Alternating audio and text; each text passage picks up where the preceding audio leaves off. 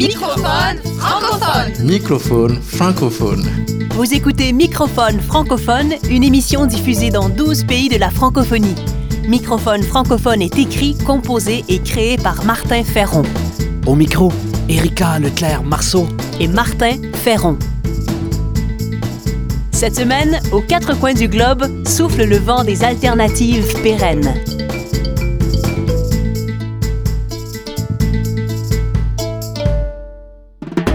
Remusicaliser le monde. Création, sens, travail social, intendance, nature.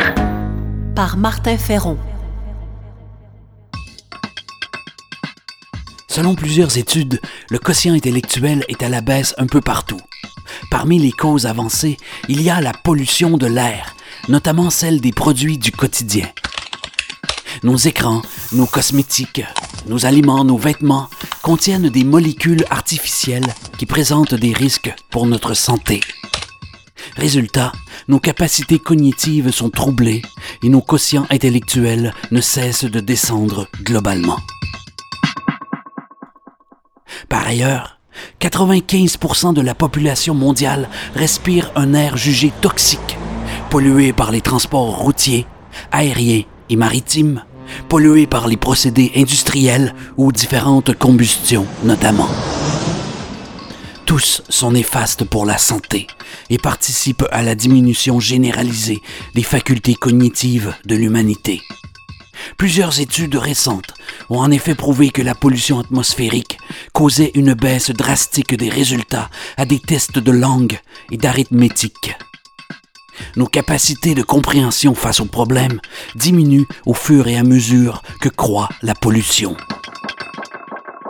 Sommes-nous tellement dans les brumes toxiques que nous n'arrivons plus à analyser clairement les enjeux actuels?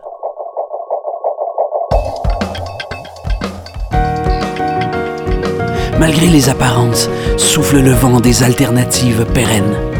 Croissance des comportements soucieux d'interdépendance et des pratiques de sobriété. Désir de politiques favorisant à la fois environnement, justice sociale et santé.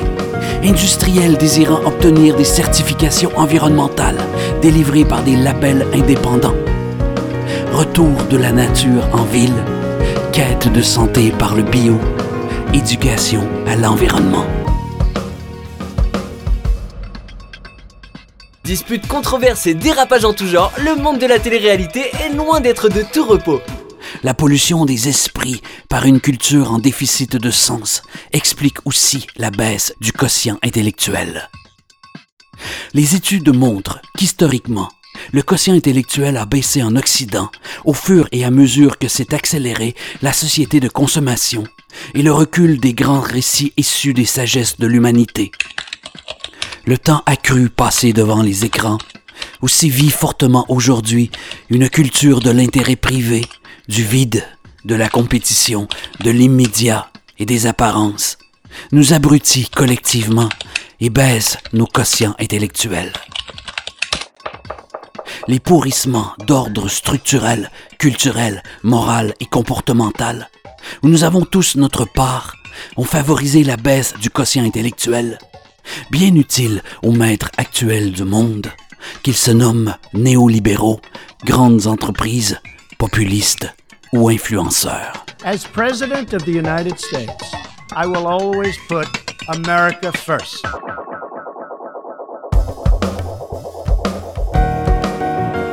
Mais rien n'est perdu, et malgré les défis, souffle le vent des alternatives pérennes nous prenons de plus en plus conscience que la nature et le sens boostent notre créativité, boostent nos fonctions cérébrales, notre santé globale, qu'ils nous apaisent et nous montrent le chemin de la coopération. Durons, continuons à remusicaliser ce monde, à le rendre plus vert, à réharmoniser ce monde, à le rendre plus juste et plus responsable devant résonnent déjà au loin de généreuses symphonies de lumière.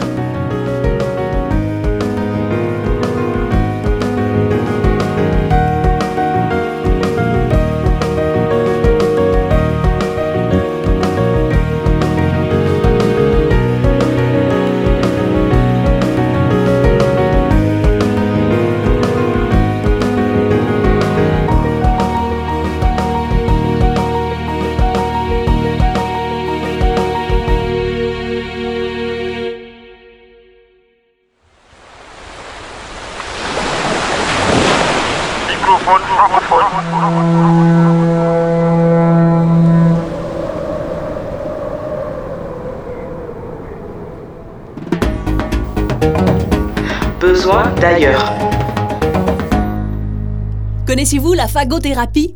C'est une thérapie médicale efficace contre les maladies d'origine bactérienne comme la grippe ou les infections. La phagothérapie utilise des virus bactériens naturels, appelés phages, pour combattre et soigner les maladies infectieuses.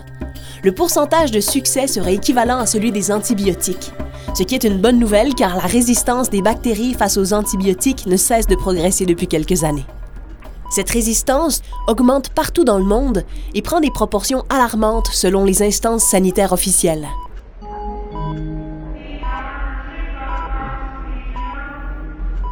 Face à ce danger, un nombre croissant de médecins et de chercheurs de la médecine officielle s'intéressent aux vertus de la phagothérapie.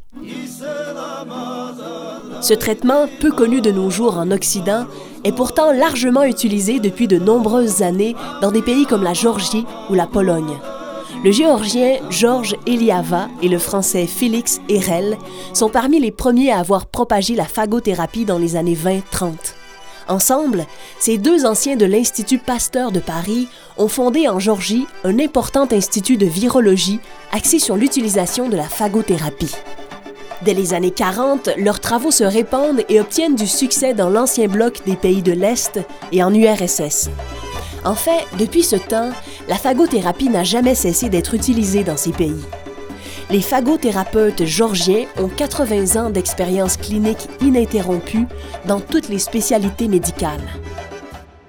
Dès les années 30-40, l'Occident connaissait la phagothérapie et la commercialisation de produits phagiques a été entreprise par les grands groupes pharmaceutiques américains ou français. Alors pourquoi avoir cessé d'employer et d'étudier la phagothérapie avec l'arrivée des antibiotiques dans les années 40 Il y a plusieurs raisons, mais l'une d'elles est particulièrement peu édifiante et traduit bien une certaine vision du développement axée sur le profit plutôt que sur l'humain. Avec les antibiotiques, les industries pharmaceutiques et chimiques ont voulu faire un maximum de profit en mettant sur le marché des produits chimiques dont les brevets rapportent beaucoup aux actionnaires. Ce qui n'est pas le cas de la phagothérapie qui utilise des virus et des entités biologiques naturelles, donc non brevetables. L'utilisation et les recherches menées sur la phagothérapie depuis 90 ans démontrent l'absence d'effets secondaires graves, ce qui n'est pas le cas avec certains antibiotiques. La phagothérapie est considérée comme sûre. Elle a une action rapide dès que la bactérie exacte est identifiée et que les virus bactériens naturels appelés phages sont administrés. À ce jour, aucun phénomène de résistance comme pour les antibiotiques n'a été trouvé. Autre avantage de la phagothérapie, les bactéries se trouvent partout, à l'état naturel, et sont peu coûteuses. Cette alternative ouvre peut-être des possibilités intéressantes pour les pays en voie de développement qui manquent cruellement de moyens pour traiter les infections. On pourrait aussi penser à cette alternative pour les pays dont les systèmes de santé s'effritent.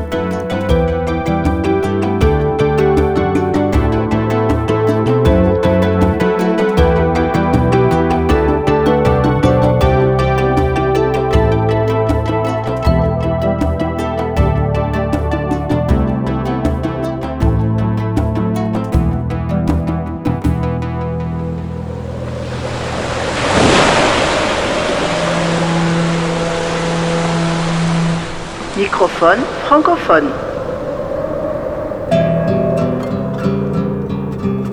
Voici un projet musical qui mélange musique électro et son traditionnel, du souffle et des doigts en or en provenance d'Argentine et de Suisse, du métissage à l'image de l'histoire humaine et du futur. Voici Dedos de Oro du groupe Plaza Francia Orchestra.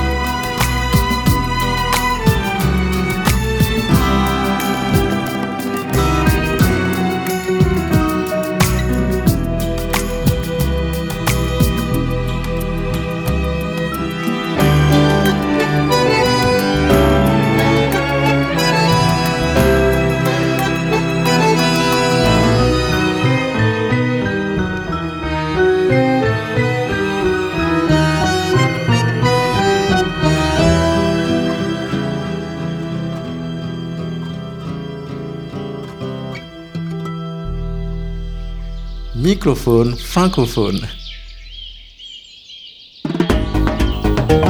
Initiative inspirante. Aux quatre coins du globe souffle le vent des alternatives pérennes. Notre chroniqueur Patrick Kaondoa, en République démocratique du Congo, nous fait découvrir deux initiatives originales reliées à la cuisson et à la production d'énergie renouvelable. On estime que la moitié du bois extrait des forêts est utilisé sous forme des bois des chauffe et des charbons de bois.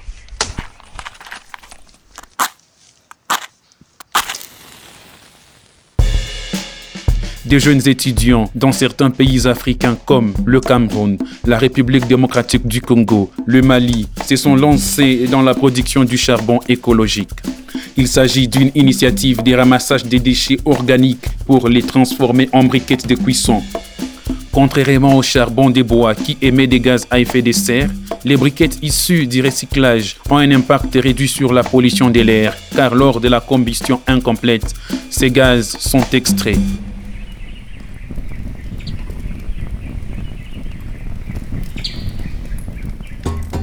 À Goma, une ville de la République démocratique du Congo. Ici, une nouvelle stratégie pour faire face à la déforestation a été développée. Un jeune étudiant a mis sur pied des cuiseurs qui fonctionnent grâce à l'énergie solaire. C'est un système qui concentre les rayons du soleil afin de les transformer en chaleur, ce qui permet de cuire les aliments. Pour fabriquer ces cuiseurs, il faut découper une forme dans un carton, puis plier les cartons pour qu'ils prennent forme et coller des feuilles d'aluminium dessus. Pour cuisiner, il faut utiliser une marmite noire de préférence pour attirer le soleil et l'introduire dans un sac thermorésistant. Né de la créativité et de l'adaptation, le charbon écologique et les cuiseurs solaires constituent des technologies simples, accessibles et inspirantes pour la suite du monde. Patrick Kahondoa, Bukavu, République démocratique du Congo pour microphone francophone.